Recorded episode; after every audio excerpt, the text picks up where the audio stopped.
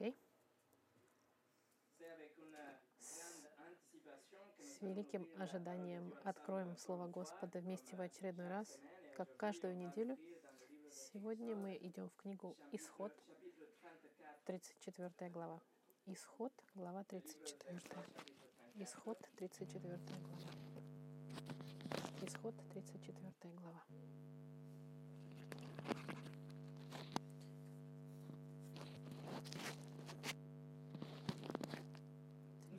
Мы все нуждаемся в прощении и прощать. Мы все нуждаемся. Мы, мы должны все научиться лучше раздавать прощение. Мы должны репетировать наши мышцы, мышцы прощения, потому что рано или поздно мы будем нуждаться прощать очередной раз, еще и еще. Именно поэтому, как вы знаете, мы изучаем серию в отношении прощения, библейского прощения. Мы видели в течение двух недель уже из слов нашего Господа Христа учение, э, с которое он проговорил с Петром, и мы видели притчу, которую он использовал, чтобы проиллюстрировать то, о чем он говорил с Петром и с апостолами. И, друзья мои, ничего не может быть более христианским или антихристианским, ничего не может быть более объединяющим или более разрушающим, более эгоистичным. Ничто не может быть, ничто не может быть так более раскритикуемо миром, как факт прощать или не прощать. Настоящее прощение или отсутствие настоящего прощения. Мы с вами изучили, что Петр, говоря с Иисусом, Иисус говорит, что нет лимита и меры для прощения, и условий нет никаких. Настоящий парадон, э, настоящее прощение свободное, бесконечное. И оно дается, даже если другая часть не просит прощения. Почему? Потому что Бог нас простил и простил нам огромный долг. Не какая-то маленькая ерунда, не и не какие-то там легкие слова, или кто-то что-то сделал, или коснулся нашей, нашего, нашу гордость. Нет, наше оскорбление перед Богом, оно тяжелое, огромное и настоящее. Что Иисус должен был отдать свою совершенную жизнь, чтобы оплатить наш долг. Это был настоящий долг, не какой-то там должок между нами. И если мы были прощены столько, не должны ли мы быть обязанными прощать также столько же? Не видите ли вы, что самое тяжелое оскорбление к нам — это ерунда по сравнению с океаном бесконечных наших оскорблений и грехов перед Богом? Нелогично ли и морально, и, и ясно было бы, что мы должны тоже прощать великодушно и щедро, как Бог нас простил. Не только прощать, но прощать от всего сердца, как Иисус сказал в Матфеи, искренне и решительно и активно по своей воле и сознательно. Это решение не вспоминать обиды, решение не, не принимать эти обиды другого человека, не, не нести их, особенно когда мы говорим о братьях и сестрах во Христе. Но в Библии так много, написано о прощении. Прощение — это центр истории искупления, что я бы хотел вместе с вами посмотреть невероятный пример прощения, который находится в конце Э, Нового Завета. Но мы дойдем до этого в конце Нового Завета, но до того, чтобы до него добраться, мы должны с вами будем пролететь над несколькими строками. Мы с вами сделаем досье, чтобы и посмотрим характеристики этого прощения. И моя цель, чтобы в конце этой серии в отношении прощения, прощение было настолько укоренено в нас, что прощение стало быть частью нашей природы, частью нашего постоянного положения и реакции на все проблемы и обиды, чтобы прощение было бы также центром этой церкви, чтобы прощение стало бы центром наших отношений, брака, с детьми, с друзьями, с коллегами, с братьями и сестрами во Христе. Это мое желание, чтобы прощение циркулировало в наших венах, текло и истекало из наших уст, из наших сердец. И да, как чаша переполненная переливалась из наших сердец. Но до того, как мы изучим это, давайте помолимся. Господь, мы нуждаемся прощать и прощать лучше. Прощать в такой же мере, как и Ты нас простил во Христе. Господь, сегодня, когда мы открываем Твое Слово, чтобы посмотреть на эти стихи и видеть характеристики прощения, я прошу, Господь, чтобы это проговорило к нам, и чтобы мы смогли прощать так же, как и Ты нас простил, чтобы мы прощали от всего сердца. Используй, Господь, Слово Духом Святым, чтобы прощение было центром этой церкви именем Христа. Аминь. И сегодняшнее послание называется «Пример прощения». Прощение, друзья мои, настолько важно. Там, где быстрое прощение и легкое, отношения длятся. Где быстрое прощение, дружба не, не рвется. Брак не заканчивается. Церковь не, разра... не разваливается. Сем... Семья не разделяется. Настоящее прощение, быстрое прощение и легкое библейское прощение — это как суперклей, который будет держать вместе все наши отношения, включая наши отношения с Господом. Именно поэтому, начиная от бытия и до откровения, прощение — это главная тема Писания. И сегодня мы пройдем над тремя примерами. И четвертый пример отдам на следующей неделе. Сегодня мы посмотрим первое прощение, прощение э, в Старом Завете, в Новом Завете и прощение в действии. В действии. И первое я пропустила, сейчас он скажет, я вам скажу. Прощение. Прощение Божие, в Бога, в Боге, прощение в Боге. Мы посмотрим 34 главу, этот стих, когда Моисей получает закон, и Господь спускается в облаке и сам себя описывает. 34 глава, 6 и 7 стих. «И прошел Господь пред лицом его и возгласил, Господь, Господь, Бог человеколюбивый и милосердный, долготерпеливый и многомилостивый и истинный, сохраняющий милость в тысячи родов, прощающий вину и преступление и грех, но не оставляющий без наказания, наказывающий вину отцов в детях и в детях детей до третьего и четвертого рода. Бог описывает сам себя. И он говорит, что в его сердце, в описании, которое он мог бы дам, дать сам себе, он говорит, что он Бог, который прощает. Бог мог бы полностью прекратить Вселенную в момент, когда Адам и Ева согрешили. Но он не сделал этого, потому что он тут же простил. И не только это, история продолжается, потому что он предусмотрел спасителя для человечества.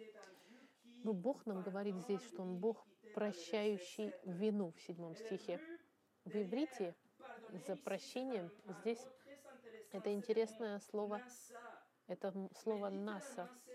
Это слово значит приподнять, носить, сносить что-то.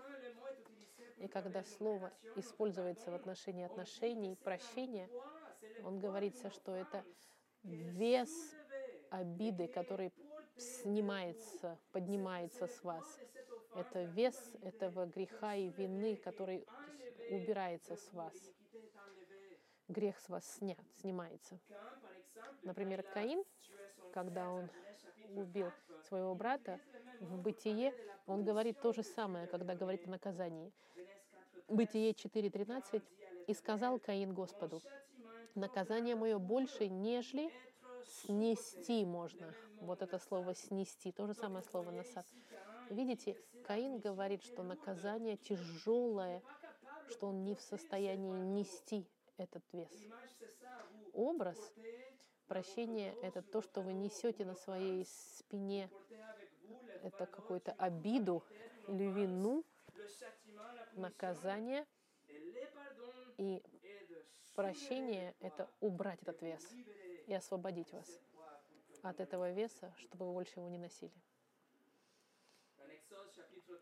В Исходе, в 32 главе, еврейский народ согрешил, когда они прославляли золотого тельца, которого сделали. И Моисей молится за них, и он использует тоже славое, самое слова. Он говорит, Господь, прости их гнев, грех, сними, убери их грех, убери, сними их вину. Видите, какой смысл прощения? И это очень интересно, что в Новом Завете греческое, которое используется для прощения, это слово, которое состоит из двух. Афиани. Оно состоит из двух слов. Первое — это отделение. Афо — это слово, чтобы отделить что-то между вами и чем-то еще. И второе — иеми — это интенсивная форма, чтобы сказать, отправить что-то. Слово для прощения — это два слова вместе, это значит, это значит, мы отправим далеко нечто со всей силой мы уберем что-то далеко-далеко, чтобы эта вещь была отделена и далеко-далеко от нас. И слово, используемое в литературе греческой для прощения, оно также использовалось для описания раба, который был отправлен, отпущен, освобожден. Это чтобы написать, мы имеем что-то, что нам принадлежит, а теперь я прощу его в каком-то смысле, я его отпущу. Отпущу, отправлю на свободу. Перевод на греческий Нового Завета, а, Старого Завета, септанта, использует то же самое слово в Левите, чтобы описать козла отпущения, козла, которого мы отпускаем, козел отпущения. Это, это действие, чтобы отпустить и отделить нас от чего-то. В притчах Соломона, 4 глава, в негативе написано, написано «крепко держись наставления, не оставляй, храни его, не оставляй». Оставлять — это то же самое слово, не оставлять его наставление. Поэтому, видите, как в иврите и в греческих языках они используют то же самое выражение и то же самое мнение, когда мы говорим о прощении. Есть обида в какой-то степени, и простить это значит отпустить, убрать наказание и отправить далеко это, эту обиду, чтобы отпустить ее, и она была от нас далеко. Это прощение библейское. И не так ли, друзья мои, Бог нас простил? Давайте посмотрим в псалме, э, в псалом 102 на наших нотах, на наших э, листочках. 102 псалом. Это 103 или 102, в зависимости от перевода. В нашем варианте это 102 псалом. Посмотрите, стих э, Давида. Он заявляет, Давид, «Благослови, душа моя Господа, и вся внутренность моя, святое имя Его». Почему? Почему Давид, он так мотивирован прославлять Господа? Потому что написано в третьем стихе, Он прощает все беззакония Твои.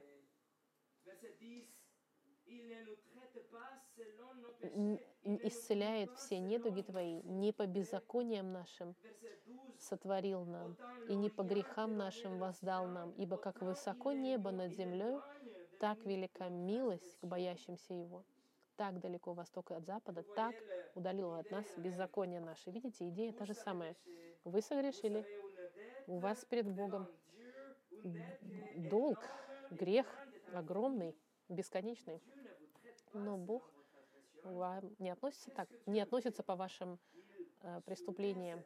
Он отпускает их и отправляет их далеко. И Он решает никогда не зачитывать ваши, ваши грехи против вас. Он убирает куда-то, чтобы никогда об этом не вспоминать и не видеть. Я прочитал отчет группы миссионеров, которые были на, на севере Аляски. Они работали над переводом Библии для эскимосов, но они пришли к выводу, что нет у них слова «прощать». Слово «прощать» ничего не описывало прощение, но они нашли эквивалент этому слову. Быть не в состоянии больше об этом думать, больше об этом не думать. Вот так. Самое близкое к прощению было больше об этом не думать. И они использовали это слово для перевода. И они были правы. После, в конце концов, Господь нам говорит в Еремии, что Он нам говорит, что во второй части стиха говорит Господь, потому что я прощу беззаконие их, и грехов, грехов их уже не вспомину более. Бог забыл ваши грехи грехи 20 лет назад, вчерашние 10, 10 минут назад грехи. Но как? Как объяснить, что он забыл? Бог, это, когда говорится «забыл», это не имеется в виду, что у него какая-то амнезия произошла. Бог никогда ничего не забывает. Он всезнающий, Он все знает в любое время, все перед Ним. Но Он забыл ваши грехи в смысле, что он решил не, не выставлять ваши грехи на первый план. Они где-то существуют там далеко-далеко, но Бог никогда не будет их использовать против вас и вспоминать о них. Ваши грехи, они далеки, так ли, далеки, как запад от востока. Это значит бесконечно далеки, навечно. И именно так Бог нас прощает. Посмотрите в Псалме 32 или 31. В, нашем, в наших записках это 31 псалом в нашем переводе. Первый и второй стих. Блажен, Давид пишет и провозглашает, «Блажен, кому отпущены беззакония, и чьи грехи покрыты». Отпущены, видите? Блажен человек, которому Господь не вменит греха и в чьем духе нет лукавства.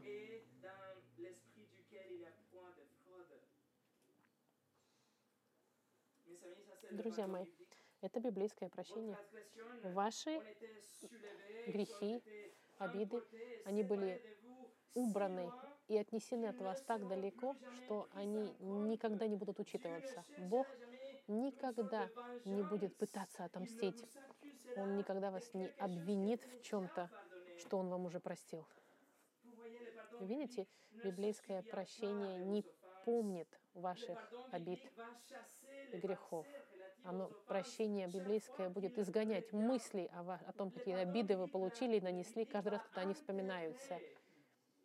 Прощение библейское закопает все обиды и никогда их не будет поднимать на поверхность. И в этом смысле можно сказать, что настоящее прощение библейское — это простить и забыть. Простить и забыть.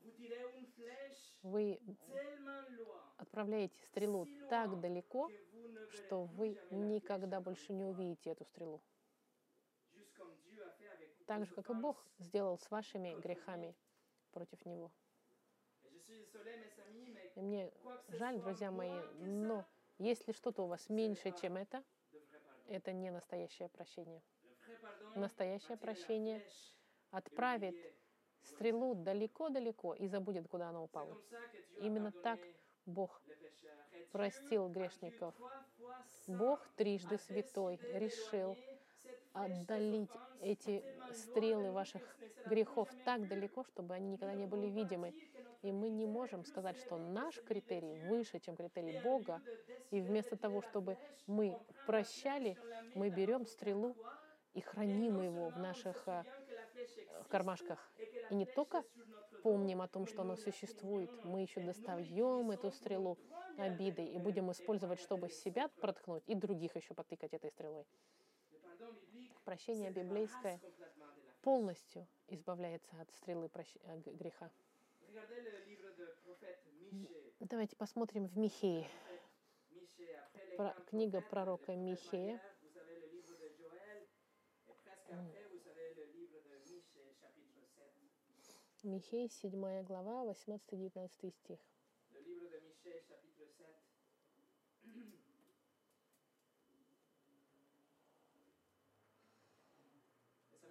Друзья мои, Мы будем следовать примеру Бога.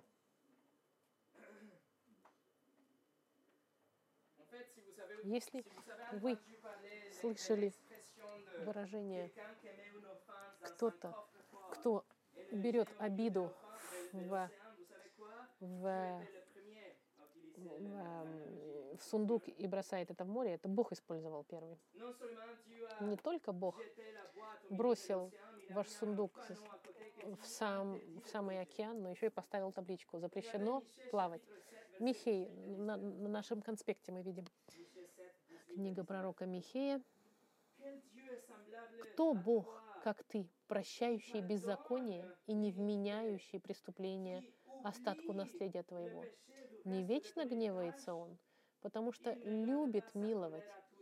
Он опять умилосердится над нами и сгладит encore наши. Ты вергнешь в пучину морскую все грехи наши.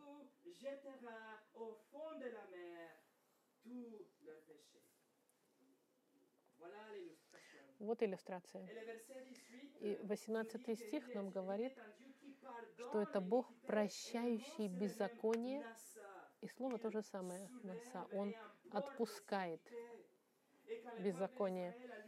И когда еврейский народ прочитал это, глубина, пучина, это всегда для, для евреев была как бесконечность.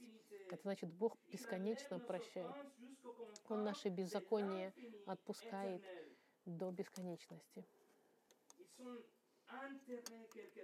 Они где-то закапаны в пучине, которую мы никогда не увидим. И они никогда не придут, чтобы вас уколоть, ваши грехи. Это прощение в Боге.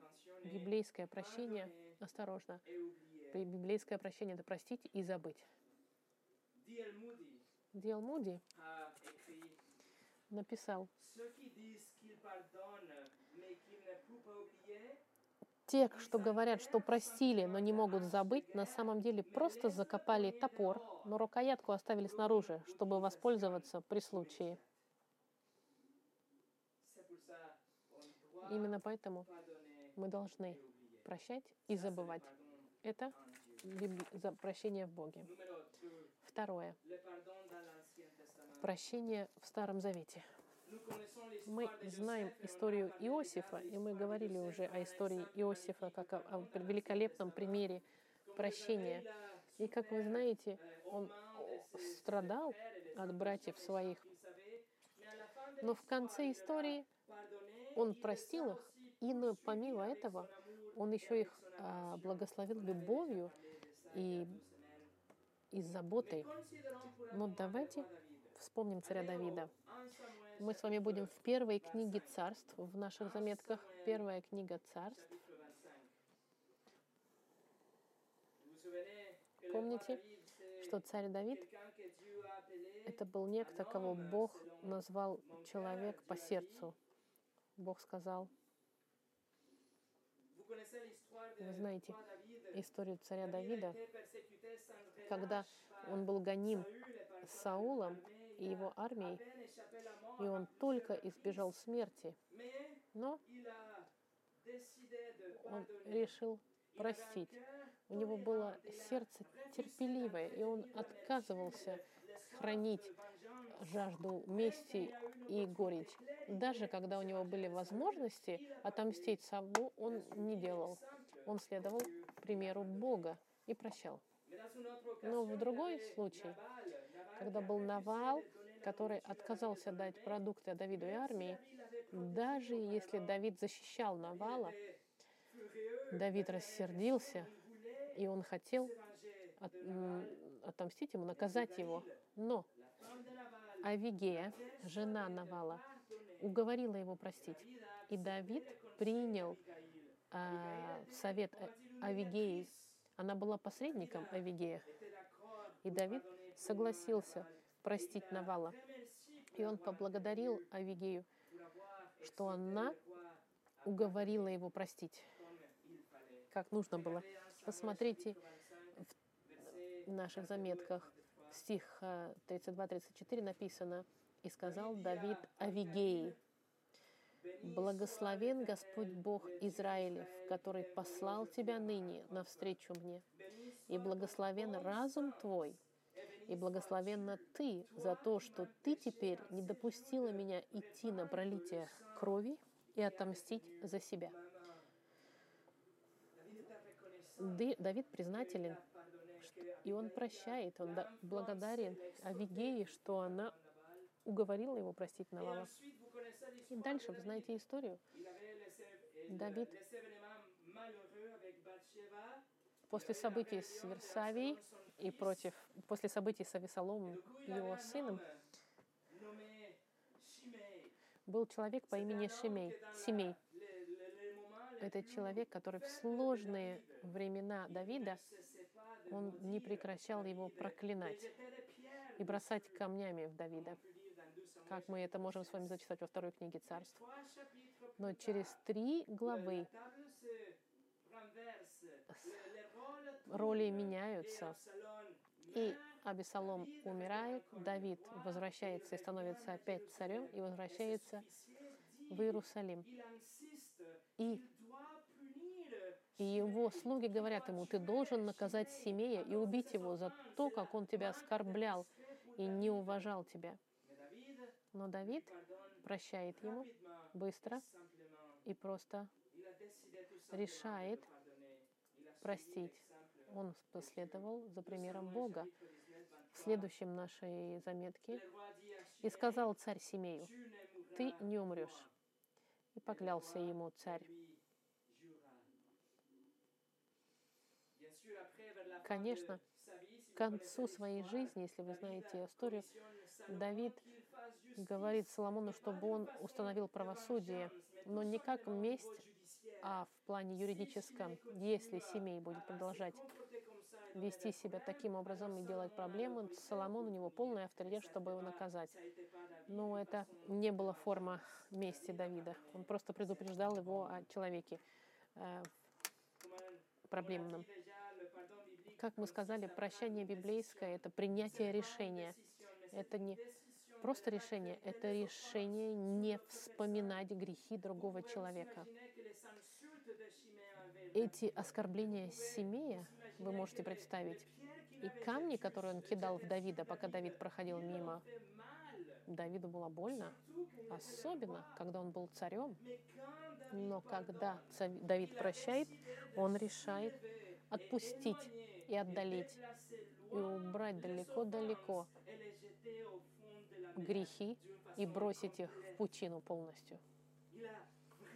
Он по-настоящему закопал все обиды против него или свои обиды. Спurgeon сказал, когда хоронишь бешеного пса, не оставляй хвоста снаружи. Нужно полностью все закопать. Забыть, простить и забыть. Третье. Прощение в Новом Завете. Мы можем с вами пойти в Деяния святых апостолов, книга Деяний, 7 глава, или в наших заметках это следующая цитата. Мы с вами говорили уже о примере Стефана.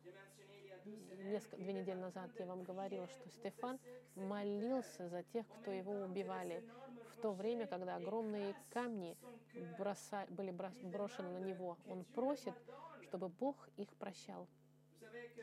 Вы знаете, что petits камнями это не были маленькие камешки, которые, а, которые кидали. Это были должны были люди находить самый большой камень, который они могли найти и бросить в человека. Здесь, в 7, Деянии в verset 7 главе, в 60 60, стихе, говорится, «И, преклонив колени, воскликнул громким голосом, «Господи, не вмени им греха сего». И, сказав сие, почил.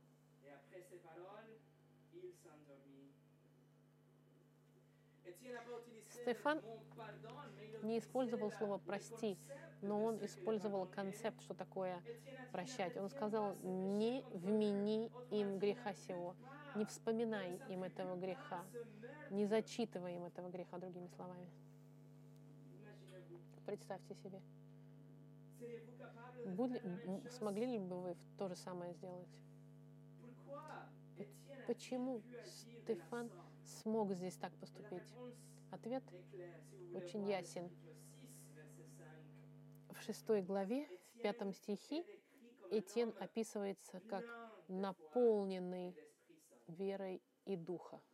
Et dans le chapitre 6, verset И в 8, шестом стихе Этьен описывается человек, исполненный милости и благодати. Другими словами, Этьен, Стефан, простите, Стефан, он не был каким-то суперхристианином, он был просто христианином.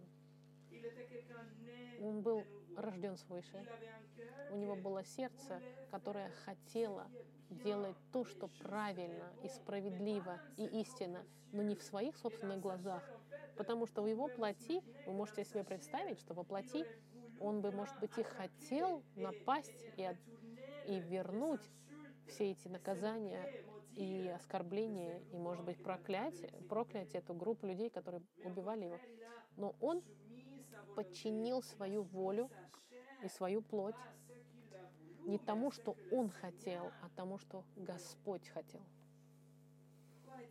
Почему Стефан так действовал? Потому что он знал пример Иисуса. Господь Иисус молился о прощении всех тех, кто напрямую и прибивали гвоздями его руки и ноги. Он молился за тех, кто вбивали гвозди, и те, которые разрывали его тело, когда били. Он молился за этих людей, которые издевались за ним и плевали на него, на его лицо, и били его постоянно. Эти люди, которые смеялись над ним, когда он нес крест, и pour которые на голову ему одели корону из колючек и разодрали ему кожу на лице. Друзья мои, Господь Иисус единственный, единственный, который имеет полное право, может сказать, что меня обидели. Я обижен. Мы не имеем права говорить, что меня ранили. Только. Иисус может сказать, что я ранен физически, психологически, духовно. И при всем при этом Он все это проглотил и простил. И Стефан, зная, как Иисус прощал этих людей, независимо от их поведения, и Иисус активно их любил ко всему, Он, он молился за них, Он просил Отца простить их.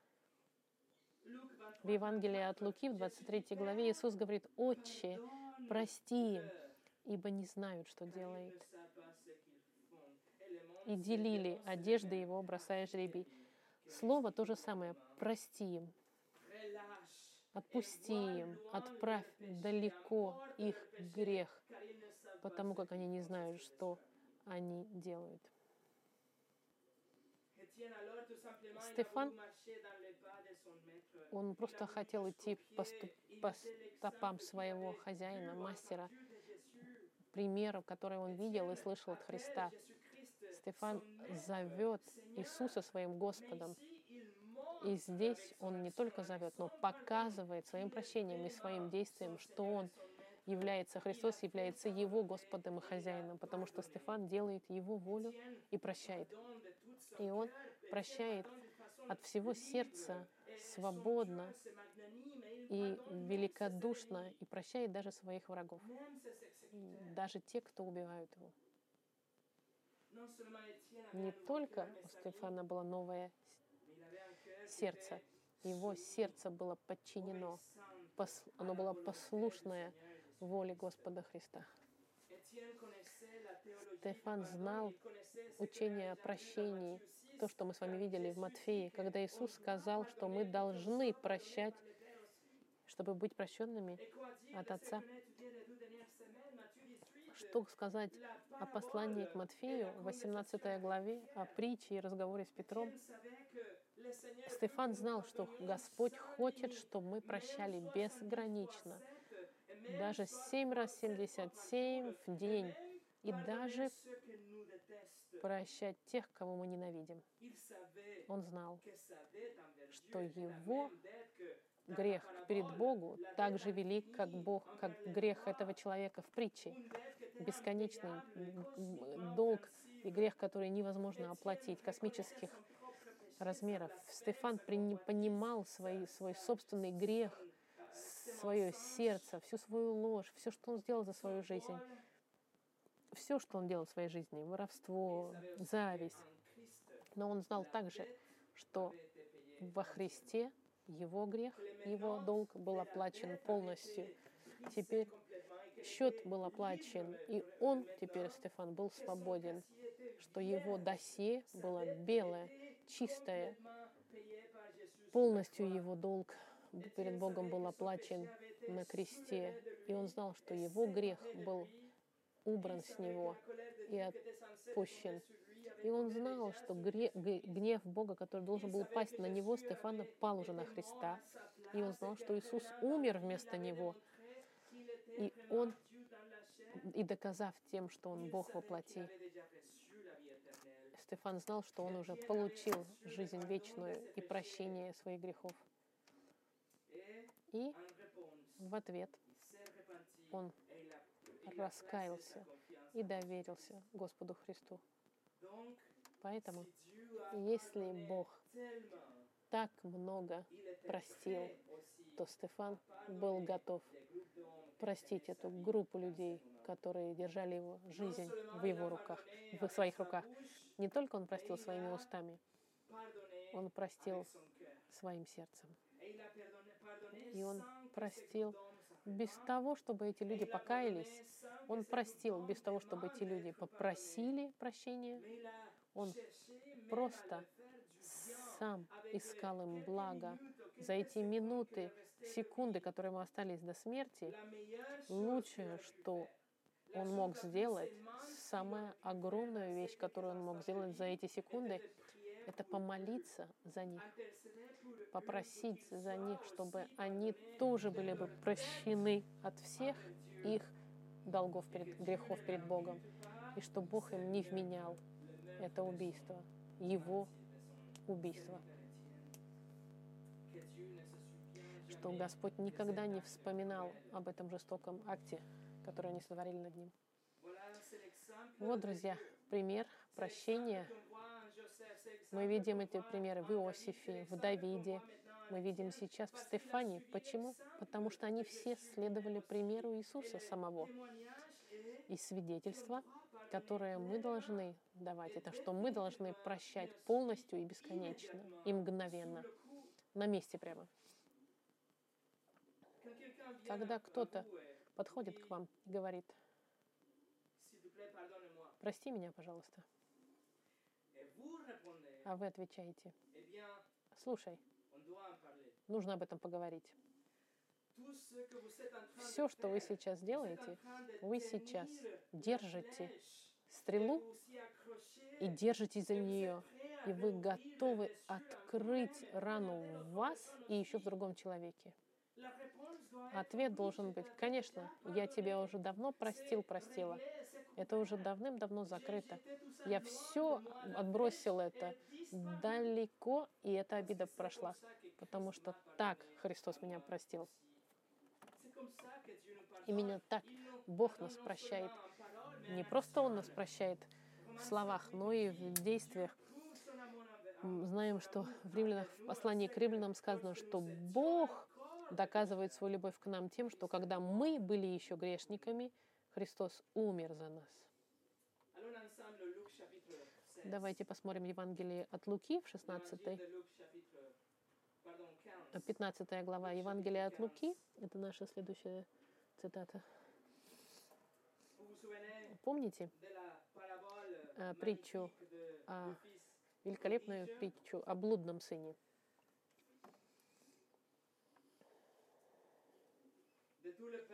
Из всего народа блуд, блудный сын — это был сын с, с эгоистичным и злым сердцем. Но можете себе представить сердце его отца и боль, которую он пережил, боль, которую сын ему нанес. Но однако отец простил своего сына еще до того, как сын признался. Отец уже принял решение простить своего сына и закрыть этот грех своей любовью и принять его всем своим сердцем. Смотрите, 20 стих. Отец встал, а, сын встал и пошел к отцу своему. И когда он был еще далеко, увидел его отец его и сжалился, и, побежав, пал ему на шею и целовал его.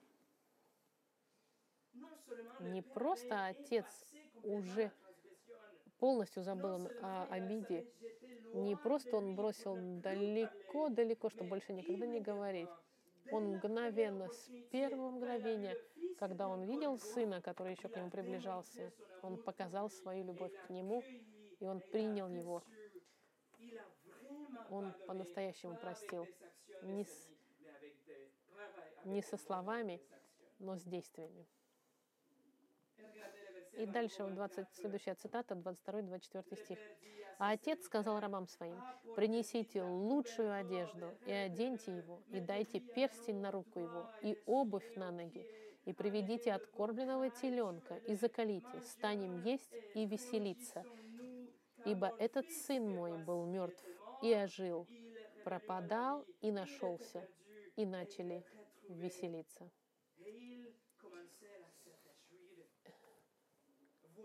Вуаля, как Бог вас простил во Христе. И мы обязаны прощать в такой же мере. Именно так мы были прощены. Мир не знает этого прощения. Мир не может любить так. Мир сегодня празднует месть.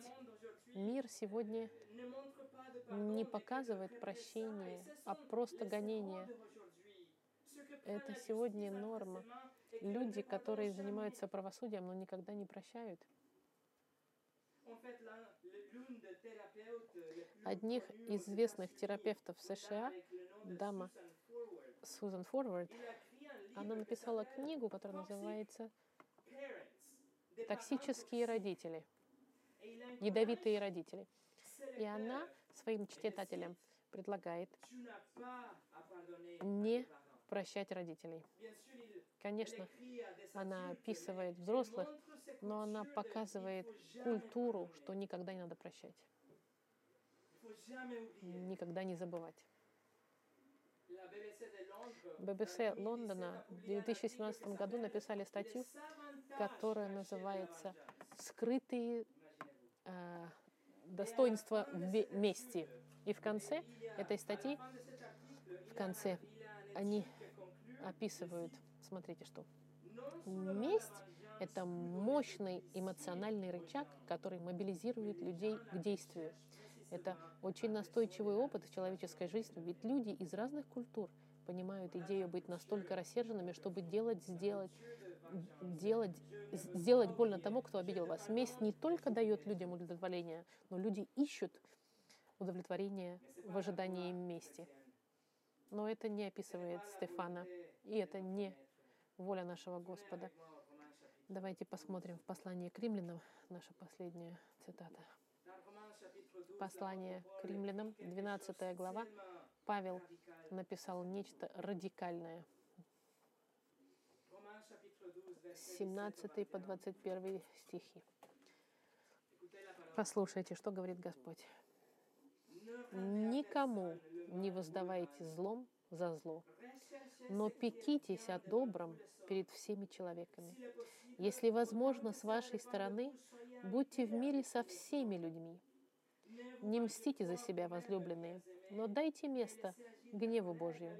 Ибо написано, «Мое отмщение, я воздам», говорит Господь. Итак, если враг твой голоден, накорми его. Если жаждет, напой его. Ибо делая сие, ты соберешь ему на голову горящие уголья. Не будь побежден, побежден злом, но побеждай зло добром. Вот, друзья мои, вот он путь. Это христианский путь. У нас 21 стих приклеен на кухне.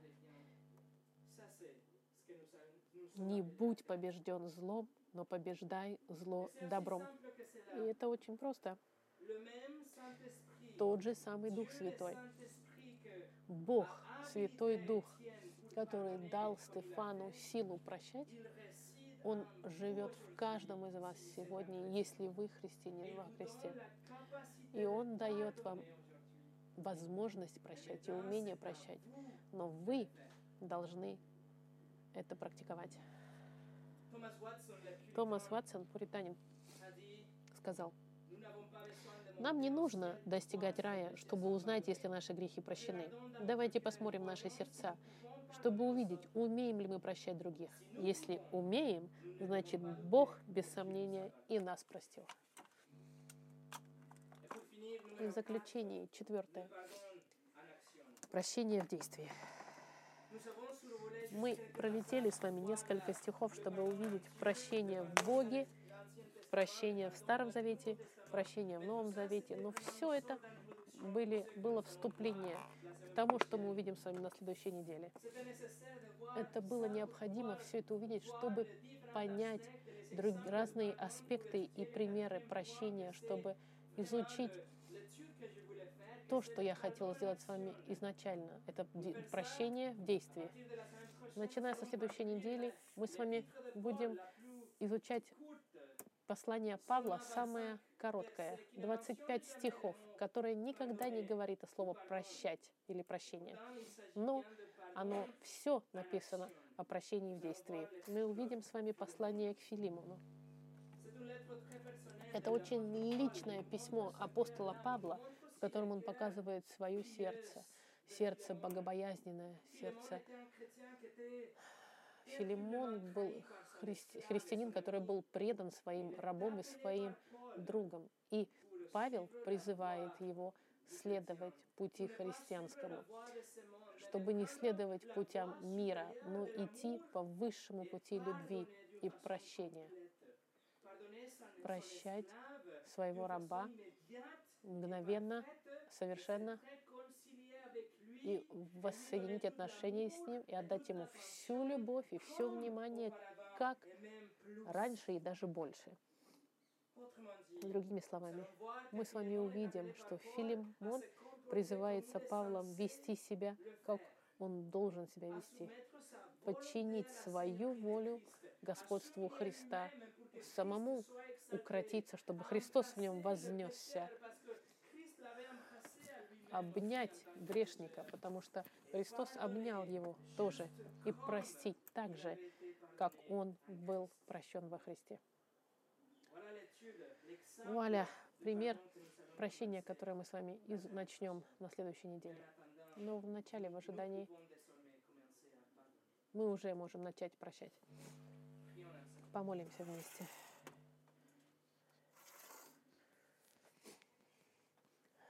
Господь, как и каждая неделя проходящая, мы видим, что Твой стандарт, так высок, и мы не, не умеем прощать, как Ты прощаешь, Господь.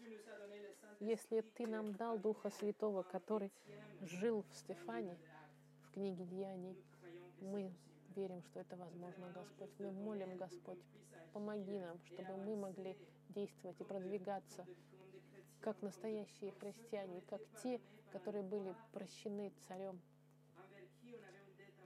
которому у нас неоплатимый долг. Чтобы, Господь, просим, прощение было нашим, нашим положением постоянным, и чтобы это действие было постоянно в наших жизнях. И мы, чтобы мы прощали быстро, бросали в пучину обиды и грехи других и никогда не вспоминали, потому что именно так Ты нас простил. Спасибо за Твое прощение. Без Твоего прощения, Господь, мы были бы все уже давным-давно в аду. Спасибо, что Твое прощение показывает Твой характер. И спасибо Христу, благодаря которому прощение нас стало способным. Благодарим Тебя именем Христа. Аминь.